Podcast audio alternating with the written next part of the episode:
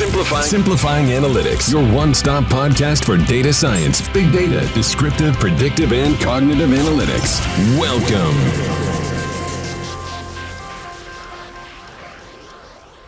Hola a todos, bienvenidos a un episodio más de Simplifying Analytics. Mi nombre es Miguel Molina, yo soy uno de los fundadores de Analyticus. Gracias por acompañarnos el día de hoy.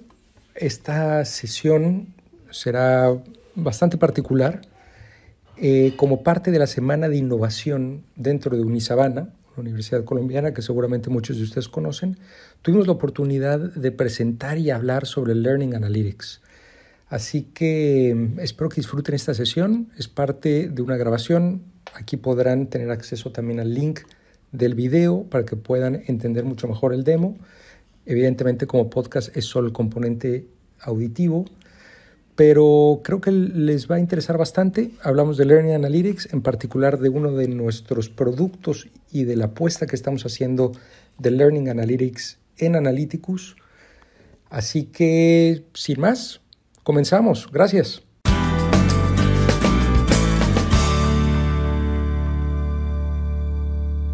Le damos la bienvenida a todos. Me da mucho gusto a los colegas eh, verlos, así sea virtualmente. Pues buen día a todos. Eh, la presentación, ahorita les compartiré los temas que vamos a tocar. Eh, hablaremos en particular de Learning Analytics y daremos algunos ejemplos de cómo se puede explotar, entender, digerir este, esta área que está creciendo con muchísima velocidad, en particular con una herramienta de Microsoft que es, que es Power BI. Un poco en el, en el marco de la invitación de hoy, eh, Microsoft nos invitó y el contexto, que tengo entendido que todos ustedes ya han, o la gran mayoría de ustedes ya han estado invirtiendo tiempo en Power BI, eh, parte de la idea es poder entender cómo una herramienta como esta se puede utilizar para eh, un caso de uso como Learning Analytics.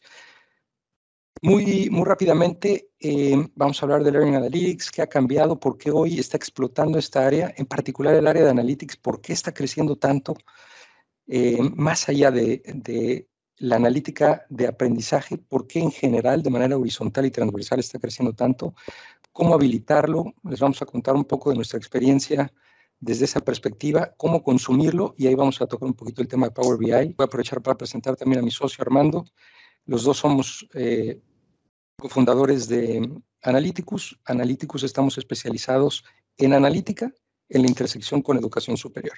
¿Por qué hoy estamos hablando de analítica? Y, primero eh, voy a hablar de analítica de manera general y después de por qué analítica de educación.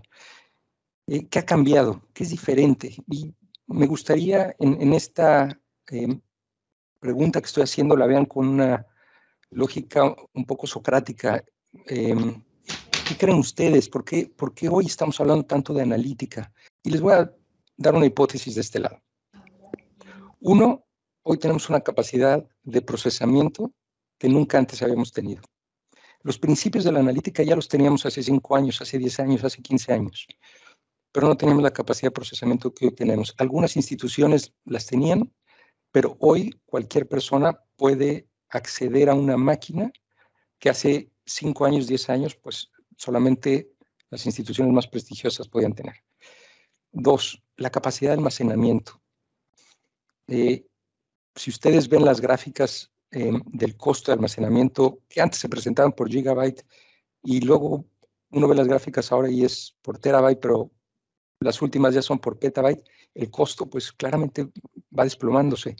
Entonces tenemos esta capacidad de procesamiento que nunca antes habíamos tenido, tenemos esta capacidad de almacenamiento que nunca antes habíamos tenido y los principios, los fundamentos por detrás, que es esta eh, minería de datos que ya existía, pues hoy nos permite eh, lanzarnos sobre este espacio para identificar patrones. Y este concepto es el clave que les quiero compartir cuando hablamos de analítica o hablamos de machine learning o hablamos de analítica avanzada o hablamos de deep learning y hoy, pues el término de moda es hablar de inteligencia artificial. Eh, al final, el concepto detrás de esto es la identificación de patrones. Regresando al, al espacio de educación, pues claramente esta identificación de patrones pues, nos ayuda a ver tendencias, a entender problemas, a tener una visión del desempeño tanto de la institución, de los programas académicos, de las operaciones. Pero ¿cuáles son los impulsores detrás de esto? Bueno, por un lado, y, en Estados Unidos principalmente, los acreditadores y, y reguladores pues han estado empujando mucho el que las instituciones puedan medir logros, eficacia.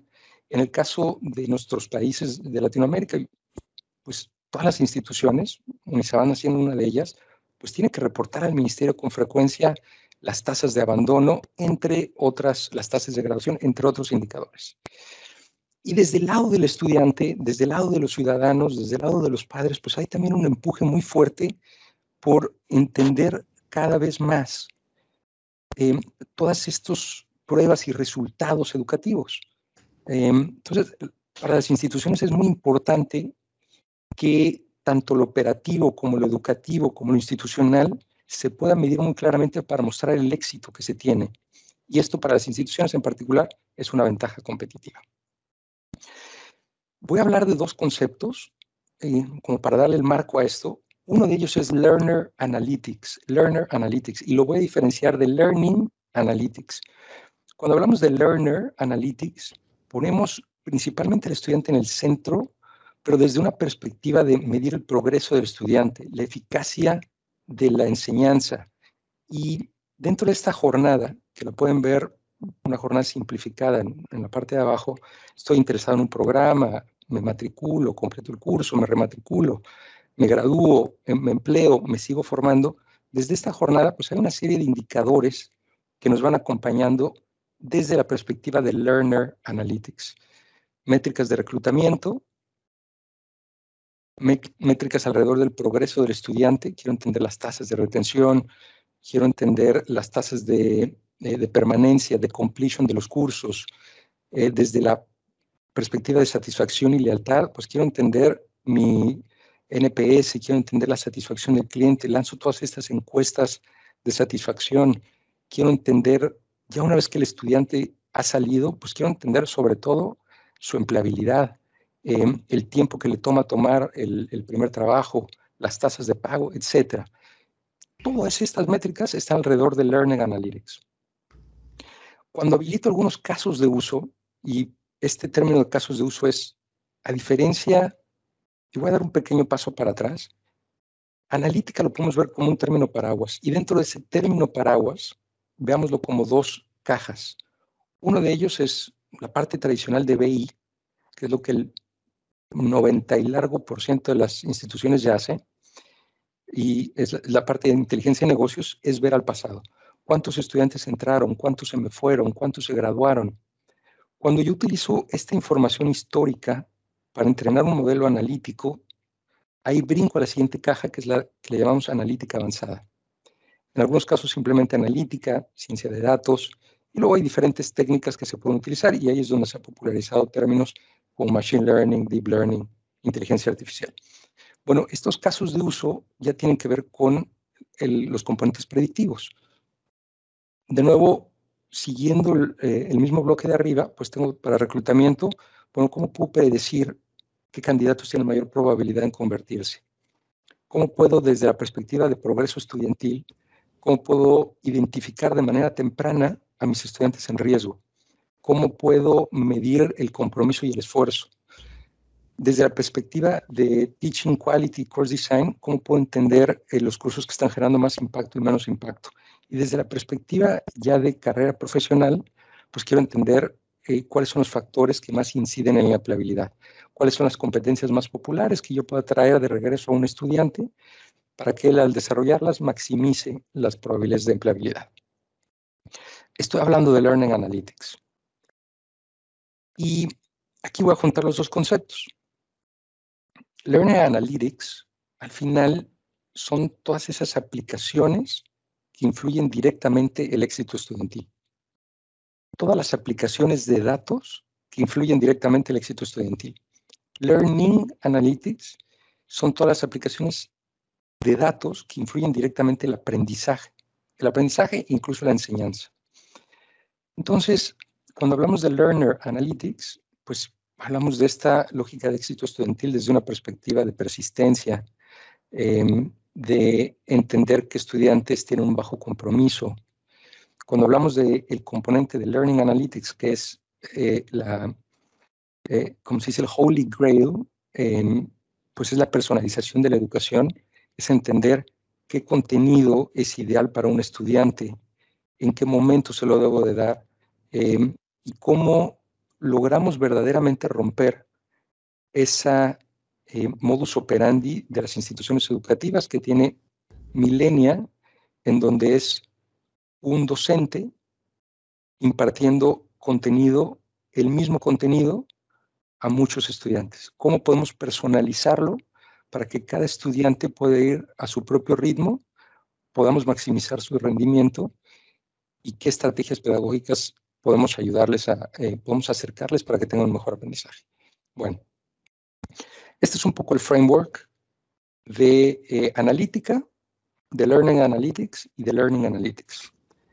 Bajo este framework, ahora em, quisiéramos bajar ya al caso particular de Learning Analytics para posteriormente entrar a la parte de, la visualización de Power BI y que puedan ver un ejemplo muy tangible de cómo podemos entender y caracterizar a un estudiante.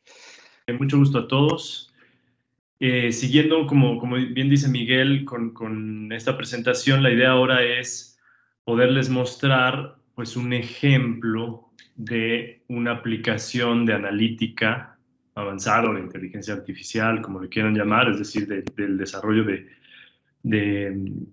eh, modelos matemáticos para identificar patrones, eh, específicamente en este rubro de Learning Analytics, que como bien dice Miguel, se refiere a eh, esta parte de entender cómo el estudiante aprende. Digamos que este tipo de casos de uso, pues evidentemente tienen un impacto en las universidades muy importante eh, porque incide directamente en el éxito en términos de aprendizaje que un estudiante puede tener. Entonces, pues, pues eh, puede impactar desde diferentes perspectivas. Bueno, entonces, como les decía, estos son a grandes rasgos beneficios que, que puede tener la implementación de soluciones de Learning Analytics y, un impacto directo en diferentes procesos y, de la universidad, como les decía, en el performance académico, en la parte de retención y de éxito estudiantil, eh, en la parte de innovación de la universidad, etc. Entonces, lo que les vamos a presentar es este ejemplo eh, que nosotros tenemos conceptualizado de cómo puedes utilizar la analítica avanzada y después, eh, en particular, cómo puedes visualizar los resultados que salen de esa analítica a través de, tableros de, Power BI.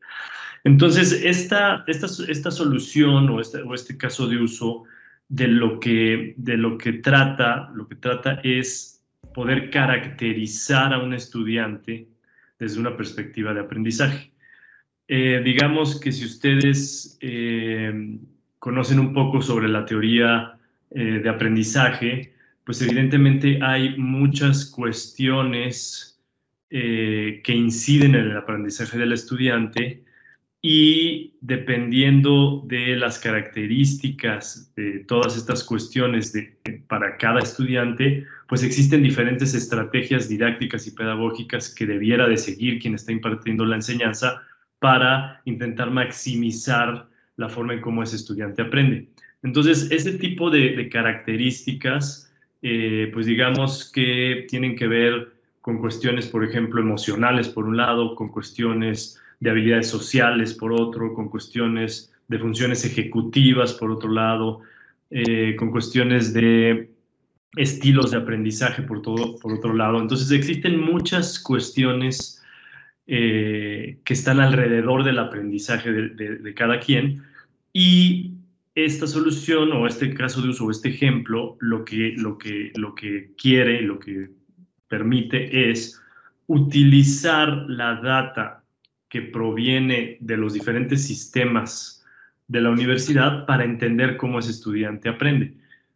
La principal fuente de información eh, para lograr algo así es eh, pues sistemas como los, los Learning Management Systems, eh, que permiten tener como una trazabilidad muy detallada de cómo está aprendiendo el estudiante. ¿Por qué? Porque te dicen si entró, no entró, a qué hora entró, si contestó el, quiz, si participó en, participó en un foro de discusión, eh, si habló con el profesor, si habló con sus compañeros, si se tardó en entregar la tarea, etcétera, ¿no? Entonces, todo esto justamente son huellas que quedan en los sistemas y que nos permiten empezar a entender cómo, aprende cada uno de los estudiantes.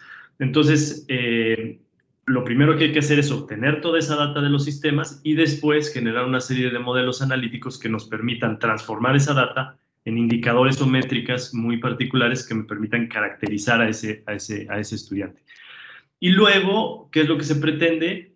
No solamente hacer la caracterización, sino poder eh, hacer algún tipo de retroalimentación o dirección eh, de ese aprendizaje tanto al estudiante como a los profesores.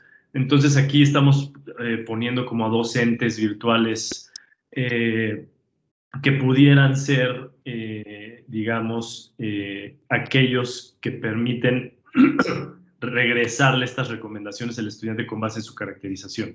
Entonces, Emilia, en este caso, eh, pues supone una especie de psicoterapeuta de aprendizaje que con base en esas características le va a empezar a mandar eh, pequeños empujoncitos, nudgets, pequeños textos, eh, ya sea a, partir de la aplicación móvil, a partir del, mismo LMS, etcétera, con eh, recomendaciones muy específicas de acuerdo a su perfil, ¿no? Si es alguien que es ansioso, pues entonces le va a mandar recomendaciones de cómo puede mejorar esa ansiedad. Si es alguien que tiene problemas de procrastinación, le va a mandar mensajes de cómo puede eh, este, mejorar esa, esa, característica. Y Max en este caso nos lo estamos imaginando como un asistente organizacional que lo que hace es más bien estarle mandando al estudiante, oye, recuerda que tienes que entregar eh, esta tarea, recuerda que tienes que estudiar para este examen, etcétera.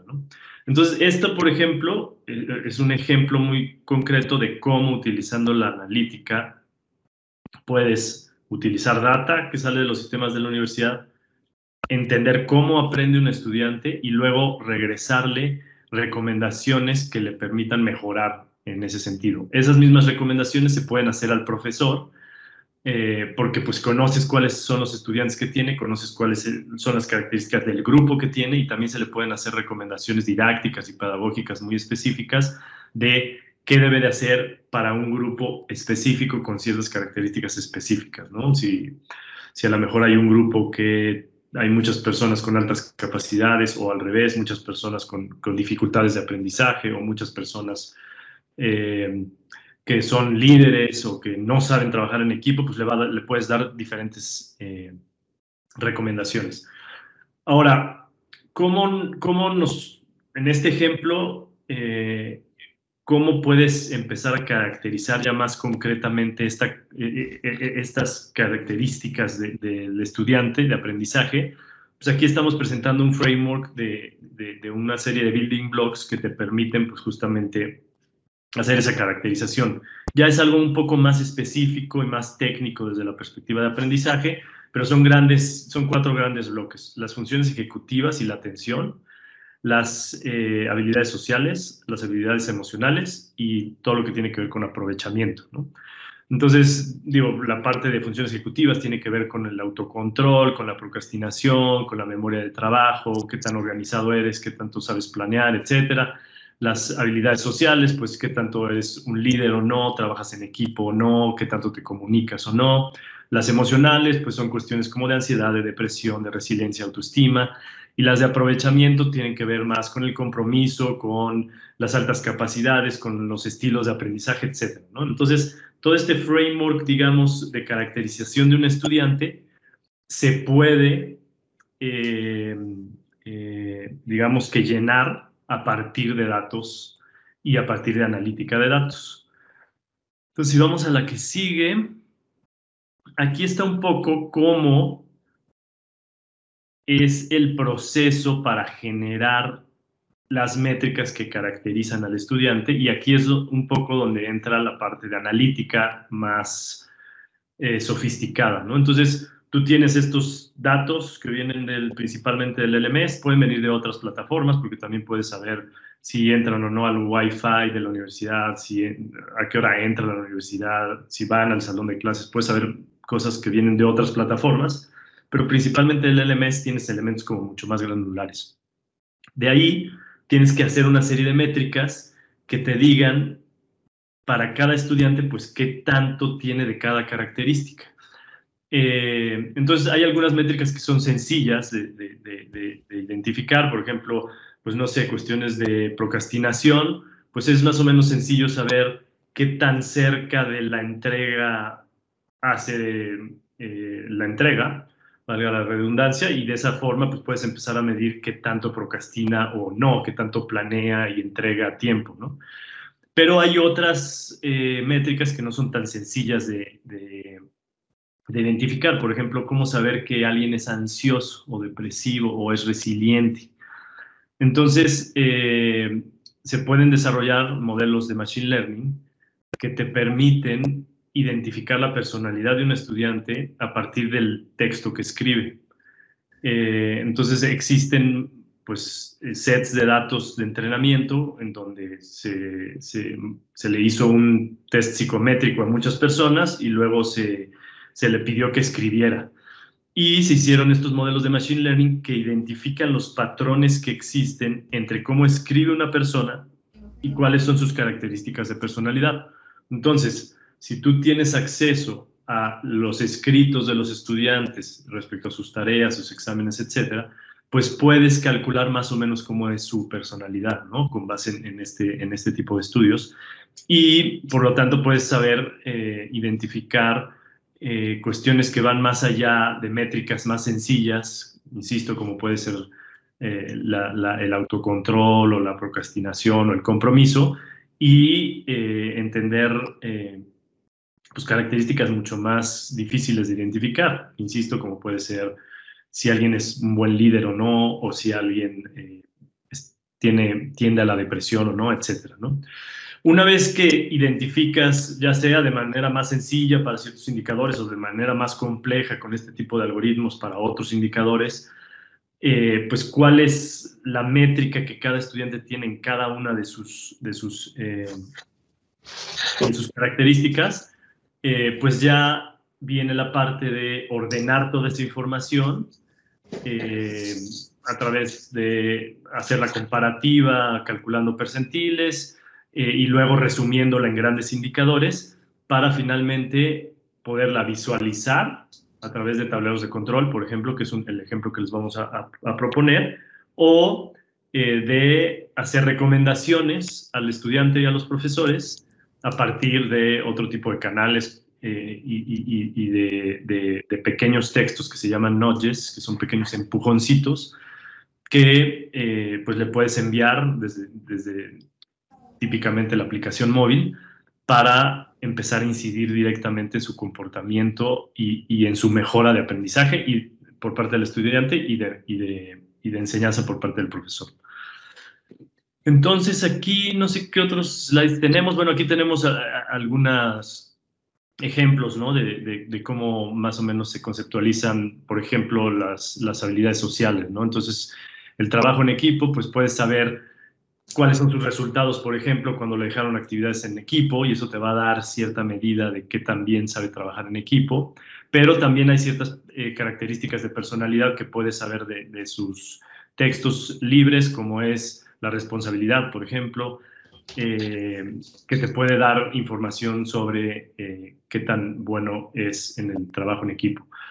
Eh, o igualmente en la parte de comunicación, ¿no? Puedes saber qué tanto se comunica, sus mensajes, qué tanto participa en foros.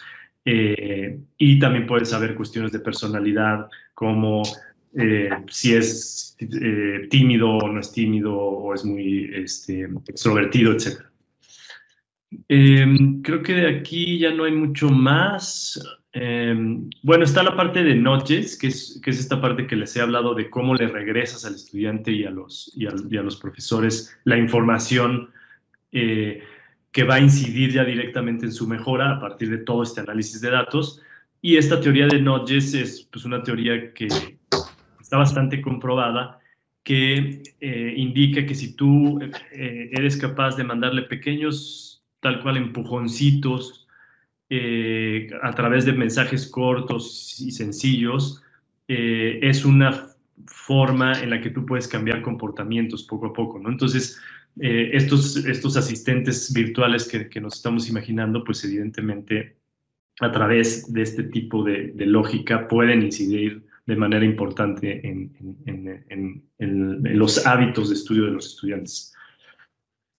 Bueno, creo que aquí hay algún ejemplo de uno de esos eh, eh, que, que, puede darte un, psicoterapeuta virtual, como, como pudiera ser este que nos estamos imaginando, que le llamamos Emilia. Eh, entonces, habla sobre los miedos sociales, seguramente es alguien que la caracterización salió que tiene algún problema de ansiedad, por ejemplo, eh, y entonces le dice que, déjenme leerlo porque no me acuerdo bien qué dice. Sí, precisamente le habla de que si tienes, tiendes a ser ansioso, pues que es importante pensar, eh, tranquilizarte, saber de dónde pueden venir tus miedos, reflexionar al respecto para, para poder eh, enfrentarlos en el día a día. ¿no? Eh, entonces, sin más, quisiera ir,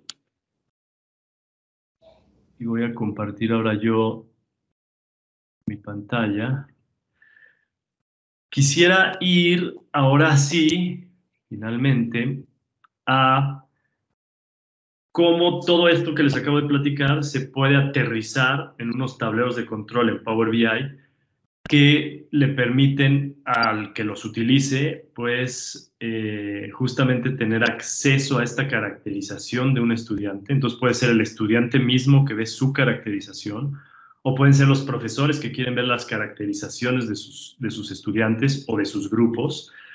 Eh, desde una perspectiva analítica para poder también tener ese entendimiento eh, de forma que le permita, eh, pues también desde una perspectiva un poco de metacognición, comprender qué es lo que está sucediendo, insisto, ya sea cada uno como alumno o como profesor en su salón de clases, en esta lógica del proceso de, enseñanza y aprendizaje para incidir directamente en las, las eh, estrategias que puede implementar para, para optimizarlo. Entonces me avisan, mm, me avisan cuando lo vean. Ya, Ya, ya lo estamos viendo. Perfecto. Entonces, ahorita les voy a mostrar tres, tableritos. Uno que caracteriza al estudiante, otro que caracteriza a un grupo de estudiantes y otro que caracteriza a un grupo de cursos, ¿no? Típicamente un programa, una facultad, una escuela, etc.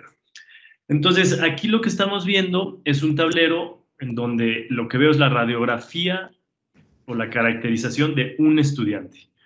Entonces, evidentemente acá en los, en los filtros, pues yo puedo elegir a ese estudiante, puedo elegir, eh, eh, aquí me va a decir en qué carrera está, cuáles son los cursos que, que, tiene, eh, y lo que me va a mostrar acá es, por un lado, sus métricas de estos cuatro grandes bloques de los que hablamos, aprovechamiento, manejo de emociones, habilidades sociales, atención y funciones ejecutivas. En este caso, los rangos van de 0 a 1, donde 0 significa que tienes muy poco de ese, de ese componente y uno que tienes mucho de ese componente. Y acá a la derecha ves como todos los subíndices o las submétricas de cada uno de los grandes, de, estos cuatro grandes eh, componentes, ¿no? Entonces, por ejemplo, en aprovechamiento, pues tienes la parte de, como habíamos dicho, ¿no? De dificultades eh, de aprendizaje, de eficiencia, de efectividad, de calificaciones. En la parte de habilidades sociales, pues tienes eh, si eres extrovertido, introvertido, si eres empático, desinteresado, etcétera, ¿no? Entonces, en esta, en esta parte derecha superior, pues ya es como la granularidad respecto a cada una de las métricas o los indicadores de aprendizaje que pudiste obtener a partir de, la data del, LMS. Y lo que ves aquí en el centro es, eh, pues, qué tan tú estás a la derecha o a la izquierda de cada uno de esos indicadores, que es el puntito verde o amarillo, y puedes ver la distribución del resto de tus compañeros, ¿no? En, el centro está la media, eh, y bueno, estas son las típicas dos desviaciones estándar y los extremos, ¿no? Entonces, aquí puedes ver, por ejemplo, que para la parte de, de commitment, eh, y por eso tiene aquí como un foquito, pues estás muy a la derecha, ¿no? Entonces eres significativamente distinto que el resto de tus compañeros. Eso quiere decir que este estudiante en particular tiene un, un, un, un compromiso y un esfuerzo en términos de atención alto, ¿no? Y, y aquí, si, si, si, te, si, te, paras sobre el, sobre el signito, pues te dice qué significa eso, ¿no? Se muestra comprometido en el curso, entra de manera regular y consistente. Por ejemplo, esta persona también es alguien que eh, tiene alto eh, la parte de trabajo en equipo. Entonces presenta buenas habilidades para trabajar en equipo, es una persona colaborativa, confiable, etcétera, ¿no? Entonces, de esta forma, pues podemos como caracterizar al estudiante y alguien que quiere conocer al estudiante desde esta perspectiva de aprendizaje, pues claramente con esto se puede dar mucha idea de exactamente cómo aprende ese estudiante. Acá abajo tenemos otra serie de, de componentes. Por un lado, la parte de estilos de aprendizaje, eh, eso es algo que a lo mejor de lo cual no he hablado tanto, pero también hay forma de entender cuál es el estilo de aprendizaje de un estudiante, ya sea a través del, del uso que hace de diferentes formatos, por ejemplo, de, de, aprendizaje, si ve más videos o si lee más, etcétera, como de cuestiones un poco más específicas que también se pueden integrar a través de cuestionarios, por ejemplo. Entonces, en este caso te dice que este estudiante es kinestésico, hay dos modelos de aprendizaje, no, no, sé si los ubican, pero es el BAC y el COL. El BAC es el, el, el, que te habla de si eres visual, auditivo o kinestésico. Obviamente todos aprendemos de todas formas, pero ahí normalmente tienes una forma que es tu, tu, tu forma pre, predominante, ¿no? Y el otro modelo que es el COL, que te habla de una perspectiva un poco más abstracta de cómo aprendes, si eres pragmático, si eres disruptivo, si eres creativo, si eres teórico, ¿no? Entonces aquí está diciendo cuál es el estilo de aprendizaje de este estudiante tanto para el back como para el call, ¿no? Entonces es kinestésico y es, y es pragmático. Y te dice exactamente qué significa eso. Luego, aquí del lado izquierdo lo que tenemos son los nudges que le, han, que le ha estado enviando estos, estos supuestos entes virtuales eh, a este estudiante, ¿no? Entonces te dice qué día le, le pasé qué nudge y ese nudge a qué, se, a qué, a qué característica se refería. Y finalmente en la parte de abajo tenemos como una serie de grafiquitas que dan un poco más de contexto ¿no? a esta caracterización. Entonces te habla, por ejemplo, aquí tenemos calificaciones y asistencia, aquí tenemos su composición de los cuatro grandes building blocks, pero en, en porcentajes, y también los tenemos en el tiempo, ¿no? Que tanto en el tiempo va cambiando su aprovechamiento, su manejo de emociones, sus habilidades sociales, etc. Entonces, este es un ejemplo de un tablero en Power BI que te permite identificar cómo aprende un estudiante eh, para conocerlo mejor. ¿no? Entonces, es, claramente es un ejemplo de Learning Analytics porque le estás dando insumos a, las personas que están involucradas en el proceso de enseñanza y aprendizaje de qué es lo que está sucediendo en, la mente de cada uno de, los individuos que, forman parte de ese proceso eh, y te debería de dar los insights necesarios para poder incidir en ese proceso y mejorarlo, ¿no? Insisto, tanto si eres el estudiante porque te conoces a ti mismo, como si eres el profesor porque, porque conoces a tu estudiante y puedes empezar a, a definir estrategias muchísimo más personalizadas. El siguiente, eh, el siguiente tablero es un tablero en el que se caracteriza ya no a un estudiante, sino a un grupo de estudiantes, típicamente a un curso. Entonces aquí en los filtros, pues tú vas a, poder elegir eh, a un profesor y a un curso, y lo que vas a ver aquí son una serie de, um, métricas que te caracterizan ese curso. Entonces eh, aquí en particular, lo que vemos son las, los cuatro grandes componentes de los que hemos estado hablando, atención y funciones ejecutivas, habilidades sociales, aprovechamiento, indicadores emocionales, y cada uno de estos puntitos es un estudiante. Entonces lo que estamos graficando aquí son las calificaciones en el eje vertical y el indicador en cuestión, ¿no? ya sea funciones ejecutivas, en este ejemplo de los amarillos, eh, habilidades sociales, etc. Entonces tú puedes ver la nube de tus estudiantes y puedes entender, empezar a entender como segmentos de estudiantes, ¿no? ¿Quiénes tienen altas funciones ejecutivas y altas notas, ¿no? Que sería el cuadrante que está en la parte superior de derecha que, pues seguramente van a ser gente que es más planeadora, que no es procrastinadora, que es organizada y que tiene buenas calificaciones, ¿no? Eh, o al revés, eh, por ejemplo, los que están en el, en el, en el cuadrante izquierda eh, inferior, que pues eh, son, son estudiantes pues más vulnerables, ¿no? que justamente no tienen funciones ejecutivas fuertes y están presentando malas calificaciones. Aquí, aquí se pueden ver pues justamente esos porcentajes, ¿no? de, en este caso de justo de esos dos cuadrantes. Eh, hay 54 estudiantes en el cuadrante verde, superior derecha, y 64 en el inferior izquierda. Y puedes saber quiénes son esos estudiantes. ¿no? Aquí hay una función para que le aprietes, ahorita no me está eh, apareciendo, pero para que aprietes y sepas exactamente quiénes son estos 54 estudiantes. ¿no? Entonces, y es lo mismo para los demás bloques, ¿no? Si quieres entender quiénes tienen habilidades sociales altas y calificaciones altas o habilidades sociales bajas, etcétera, o específicamente dentro de las habilidades eh, sociales la parte de interacción, entonces tú aquí puedes poner el filtro de, para la característica de interacción o para la característica de comunicación y te va a hacer pues esa caracterización en ese plano cartesiano respecto a esas dos dimensiones. Y acá abajo eh, hay también una serie de componentes, eh, una que te habla de la asistencia y las calificaciones, que, siempre son como, como indicadores importantes entender. Luego la parte de la composición de los estilos de aprendizaje de ese grupo, ¿no? Entonces, por ejemplo, en este grupo, pues el 66% es kinestésico, 30% auditivo, y en el modelo de Cole, pues el 78% es pragmático y el 16% reflexivo, etc. Y acá están los notches del profesor. Entonces aquí hay recomendaciones específicas eh, que se le, hace, se le pueden hacer al profesor con base en esta caracterización de este grupo en particular, ¿no? Entonces, si hay mucha gente kinestésica, pues entonces se le pueden hacer una serie de recomendaciones para que eh, en ese grupo en particular, pues eh,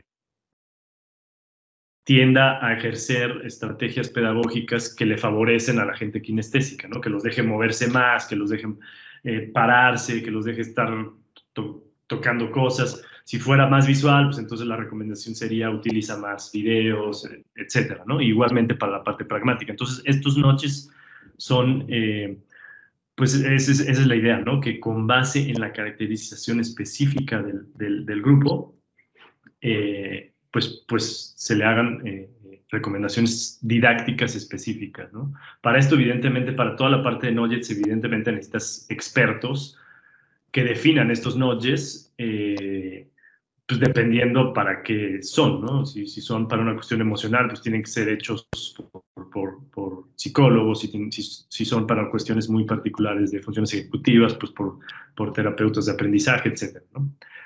Creo que ya estamos llegando a los 45 minutos, que es el tiempo que teníamos. Ya nada más me falta un, un último tablero. Este tablero, eh, pues, eh, es como el último grado de, este, digamos, de agrupación eh, para la visualización de estos indicadores, que es como para un director de carrera un director de programa, un director de facultad, que no quiere ver nada más a un estudiante o a un grupo, sino que quiere ver a todos los estudiantes que están a ese nivel. Entonces, pues la lógica sigue siendo muy parecida, yo aquí voy a filtrar, eh, pues en este caso lo tenemos para facultad. Eh,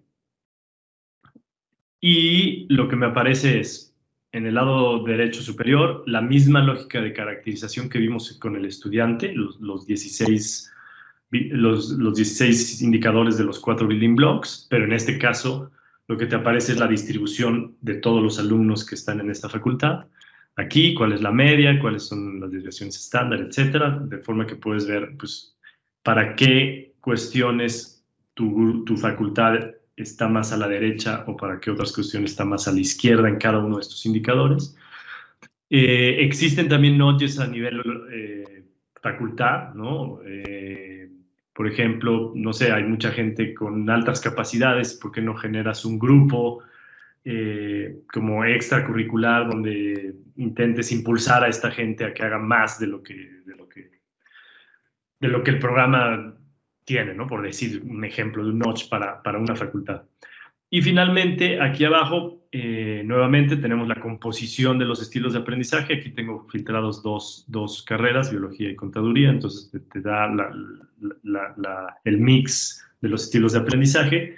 Y finalmente aquí abajo tienes eh, a nivel mucho más granular, es decir, a nivel cursos o a nivel profesor. Aquí tenemos un, pequeño botoncito que te permite ir de curso a profesor y lo que puedes ver aquí, pues es para cada, ahorita estoy en curso, para cada curso, cuáles son las métricas de los cuatro grandes eh, building blocks, ¿no? Y pues tiene su, semáforo de, de, colores para que rápidamente identifiques pues, cuáles son los que están más altos y los que están más bajos. Si lo quieres ver a nivel profesor, puedes verlo a nivel profesor. Eh, bueno, acá arriba tienes algunas otras métricas específicas de los profesores que hay ahí, los cursos, los estudiantes, etcétera, ¿no? Entonces, este es el, último, digamos, nivel de agregación en términos de cómo podría servirle a un director de facultad, pues justamente el entender toda esta caracterización de aprendizaje eh, de sus alumnos, eh, pues para tomar acciones específicas que pudieran eh, mejorar a una, en una lógica mucho más amplia eh, a ese grupo de estudiantes. Entonces, pues eso es más o menos lo que les teníamos preparado. Es como este ejemplo en el que nosotros hemos trabajado desde hace meses eh, respecto a, cómo utilizar la data para incidir en el proceso de enseñanza y aprendizaje de los estudiantes, que es un caso de, learning, de lo que se llama Learning Analytics, y cómo pues se pueden utilizar, o sea, más allá de que hay toda una lógica eh, más allá de la visualización en Power BI, de, cómo extraer, procesar los datos, etcétera, y de, que también pueden ser integrados a través de los nodgets en los sistemas de la universidad, también a través de los tableros de control es, se puede eh, eh, explotar esta información de, de forma como muy contundente y, y, y, y, por lo que hemos logrado ver, con mucho impacto para estudiantes y profesores. Em, em, Armando, si quieres, juego un poco el rol de moderador. Hay algunas preguntas y si quieren las, vamos respondiendo. Em, Víctor por ahí puso una sobre, bueno, en Unisabana se utiliza Moodle y el API no permite cargar la información directamente a Power BI. ¿Cuál sería una buena práctica para extraer los datos? y si quieres, esta la agarro yo y vale, vale. Víctor, Em, Power BI es, tremendamente bueno por lo simple que es em, empezar a generar las visualizaciones, pero en la parte de backend, cuando tú vas a tener diferentes pasos para crear este, enriquecer con tus modelos analíticos, creo que es mucho mejor que extraigas de Moodle a, una, a un repositorio que te permita justamente eh, hacer estos diferentes pasos y posiblemente enriquecerlo con fuentes adicionales que podría ser, aunque esto está nutrido en un noventa y tantos por ciento del LMS, pues podría ser que las calificaciones las traigas y estén en el SIS, ¿no? en tu sistema de gestión. Eh, podría ser que tengas cierta información de compromiso en Teams. Entonces, todo esto que entra al repositorio, eh, de ahí empezarías a alimentar tus tareas de Power BI. Sería una, una buena práctica tener este, este paso intermedio. Sí, em, bueno, complementando, complementando, sí, creo que, que para, lo, para lograr al final visualizar la información en Power BI, sí tienes que tener una capa de procesamiento, o sea, de extracción, procesamiento, eh, generación de modelos analíticos que está por detrás y que ordena toda la data y la, procesa y la analiza para ya después poderla visualizar en, Power BI. Em, otra pregunta dice, em, los sistemas LMS parecen claves para la aplicabilidad de un sistema de recomendación como se propone. ¿Cuáles sistemas están utilizando? Porque, por ejemplo, incluso usando Microsoft Teams, uno típicamente no tiene acceso a los datos de todos los estudiantes y conectados sobre todos los cursos. Esto realmente requiere una solución de LMS unificada en toda la institución. ¿Con qué trabajan ustedes? creo que un poco haciendo énfasis a lo que decía Armando, em, nuestra recomendación es que la capa analítica sea agnóstica de las fuentes que lo alimentan. Entonces, em, pues al final puedes tener Microsoft Teams, que por cierto había ahorita otra pregunta, em, que sí te permite extraer datos a través de lo que le llaman Microsoft em, Teams Insights. Y hay una plataforma open source que se llama Open Education Analytics, les voy a poner el link en un momento acá, que ya tiene incluso un conector que viene de Microsoft Teams hacia una suerte de repositorio, que podría ser este repositorio central. Em, no sé si quieres complementar, Armando. Sí, o sea, creo que tal cual no, importa tanto la fuente, lo que importa es cómo extraes la data y la ordenas en esta capa analítica para poderla explotar. Eh, entonces, mm, digo, nosotros nos hemos enfrentado con muchos LMS. Al final la información de fondo es la misma, nada más tienes que saberla transformar para homologarla, digamos. Y como bien dice Miguel, sí existen formas de extraer data de Teams eh, y por lo tanto, pues puede ser una fuente más, independientemente de que, de que tengas o no homologado para todos el LMS, el uso del LMS o el uso de Teams o de lo que sea, pues puedes empezar a generar, eh, o sea, extraer de las diferentes fuentes lo que necesites y hacer este procesamiento y este modelado de datos en esa, en esa capa analítica que después te permite eh, pues organizar todo para analizarlo y explotarlo de esta forma. Otra pregunta, Armando, tiene que ver con el, el modelo cognitivo para entender eh, los temas emocionales. Eh, no sé si quieres entrar ahí al, al, al tema de Personality Insights, etcétera. Sí, estos son modelos, o sea, no, sé qué tanto ubican cómo funciona un modelo de clasificación de Machine Learning, pero básicamente lo que necesitas es, o sea, lo que haces es que tú tienes una característica que quieres predecir y una serie de variables que son las con las cuales usas para hacer esa predicción. Entonces, por ejemplo, un caso típico también en educación es, quiero predecir que alguien deserta o no deserta, ¿no? Entonces, tu variable objetivo, la variable que quieres predecir es tal cual, deserta o no deserta, ¿no? Eh, y tienes una serie de variables eh, de perfil, académicas, eh, financieras, etcétera. Entonces tú usas esas variables para decir, no, pues es que este, esta persona le está yendo así académicamente, está teniendo este comportamiento en su forma de pago, tiene este perfil sociodemográfico, por lo tanto yo le doy, por lo tanto, el modelo encuentra los patrones que en el pasado han hecho que alguien deserte y dice, pues este estudiante en particular, dado estas características y estos patrones, tiene una probabilidad de desertar de tal. Entonces, los modelos cognitivos em, que, te, que, te, identifican la personalidad eh, trabajan exactamente igual, nada más que las variables predictoras son un texto abierto.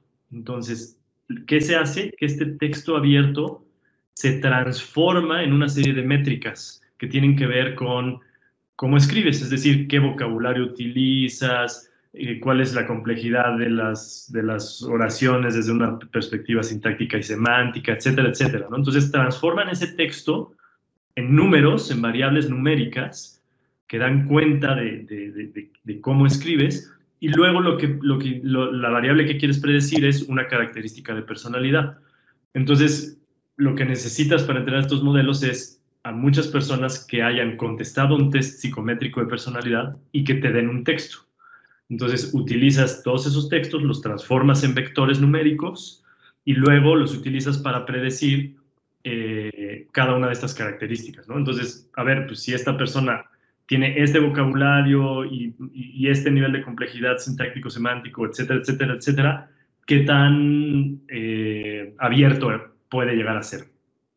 Entonces, con ese set tú entrenas y la máquina lo que hace es justo eso, ¿no? Decir, pues mira, los que escriben así tienden a eh, ser más abiertos y los que escriben a azar tienden a ser menos abiertos. Eh, y sorprendentemente existe una relación importante entre cómo escribes y tu personalidad, eh, que digo, está comprobada con, con, con, estudios científicos, ¿no? Por eso se hizo el modelo. Entonces es posible con bastante nivel de precisión saber ciertas cuestiones de tu personalidad por el análisis de cómo escribes. Y ah, hablando de escritura, em, hay un par de preguntas más, Armando, sobre los nodges. ¿Cómo se generan los nodges? ¿Cuál es la lógica detrás de los nodges? Si hay reglas para enviar los nodges. Em, adelante. Los, los nodges, eh, como, como les dije, evidentemente tienen que ser construidos por equipos de expertos eh, en, en, eh, en relación al indicador al cual están relacionados, ¿no? Entonces, si es una cuestión emocional, pues, eh, pues, pues tienes que tener un equipo experto de psicólogos que hayan trabajado de mucho tiempo con personas que hayan tenido esa característica y sepan cuáles son las recomendaciones que, que, pueden incidir y que le pueden servir, ¿no? Entonces, evidentemente, esos nudges los tienes que construir con expertos en psicología, en aprendizaje, etcétera, ¿no? Y luego, en efecto, hay una serie de, reglas para, poder eh, enviar esos nudges. Entonces, por ejemplo, eh, son nudges que se, que se dan en paquetes, ¿no? De, un cierto número de nudges, porque de acuerdo a la teoría de nudges, pues es importante que sea un paquete de cierto número de, recomendaciones para incidir en una característica particular, ¿no? Entonces, durante dos o tres semanas le vas a estar mandando mails para la procrastinación o para la ansiedad. Y evidentemente, ¿qué es lo que define qué, cuáles nudges enviar? Pues justamente esta caracterización, ¿no? Eh, por ejemplo, si, si este estudiante, en, el ejemplo del, dashboard, está muy a la derecha, eh, en este caso, por ejemplo, está muy a la derecha en autocontrol o en autoiniciación, pues son los nudges que le vas a mandar eh, primero, ¿no? Eh, digamos, entre más a la derecha o izquierda esté en alguno de los indicadores, pues es, son los que vas a utilizar como para priorizar. Entonces, en este ejemplo en particular, pues claramente el de autocontrol y autorización son los que tiene más a la derecha en este caso. Entonces, le vas a mandar nudges sobre autocontrol y autorización, porque es importante saber que independientemente si estás a la izquierda o a la derecha de una métrica, hay recomendaciones que hacerte, ¿no? Porque puede ser que seas demasiado planeador y entonces también hay recomendaciones que hacerle a alguien que es demasiado planeador, ah, no solo al que no es planeador, ¿no? Entonces es un poco la lógica que hay detrás de cómo se envían, cómo se priorizan eh, en paquetes, en, cierto tiempo, etcétera. Eh, veo una pregunta más y creo que con eso ya estamos en la hora. Em, que es un follow-up de Félix sobre dónde están los textos en el LMS. Em, Félix, los textos que nosotros utilizamos vienen en todas esas participaciones que tiene el estudiante. Puede ser una discusión, puede ser una pregunta, puede ser un foro, incluso puede ser con los textos propios de un trabajo que subió al, al LMS. Esos son los textos que utilizas y que sobre eso se corre los modelos que acaba de escribir Armando. Muchísimas gracias a todos por el tiempo. Espero que haya sido de utilidad y, bueno, se hayan cerrado las expectativas. Tienen el link que les puse ahí del tablero que mostró Armando para que puedan jugar con, con él y bueno, encantadísimos en continuar la conversación. Perfecto, mil gracias Miguel, mil gracias Armando por no solamente por la excelente presentación, sino por todos los recursos que nos han compartido. Eh, definitivamente nos falta avanzar muchísimo. Vamos en camino, pero nos falta avanzar muchísimo, sobre todo con lo que decían los colegas en el chat, ¿no?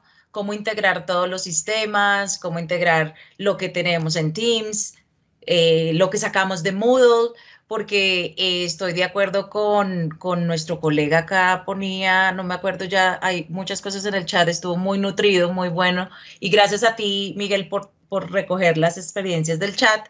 Eh, el Moodle que tenemos a mi juicio también es bastante viejito, lo decimos respetuosamente. Entonces, ¿cómo comenzar a jugar, a integrar con lo que ya tenemos, ¿cierto? Y cómo potencializar tanto los aprendizajes como también capitalizar en, en un análisis sistemático para saber qué nos falta y a dónde vamos a llegar. Les agradecemos mucho este taller. Hubiéramos querido, yo creo que lo vamos los vamos a invitar para la próxima. Hubiéramos querido que fuera más largo, pero bueno, encantado de tenerlos en Unisabana. Pasen buen día y muchas gracias a todos por asistir y a los presentadores por, por visitar Colombia virtualmente de nuevo. Muchas gracias. Hasta luego. Muchas gracias a todos. Espero que hayan disfrutado este episodio tanto como yo, por favor, no duden en dejarnos saber si hay algún tema en particular que quisieran discutir, alguna industria, algún caso de uso, alguna técnica. Nos pueden encontrar en analyticus.com con K e igualmente en Twitter, Analyticus1. En fin, en nuestra página pueden encontrar los links a las diferentes redes sociales, LinkedIn, Twitter, YouTube. En YouTube podrán encontrar varios videos de webinars que hemos venido dando en estos últimos meses. En fin, muchísimas gracias. Hasta la próxima. Simplifying Analytics, your one-stop podcast for data science, big data, descriptive, predictive, and cognitive analytics.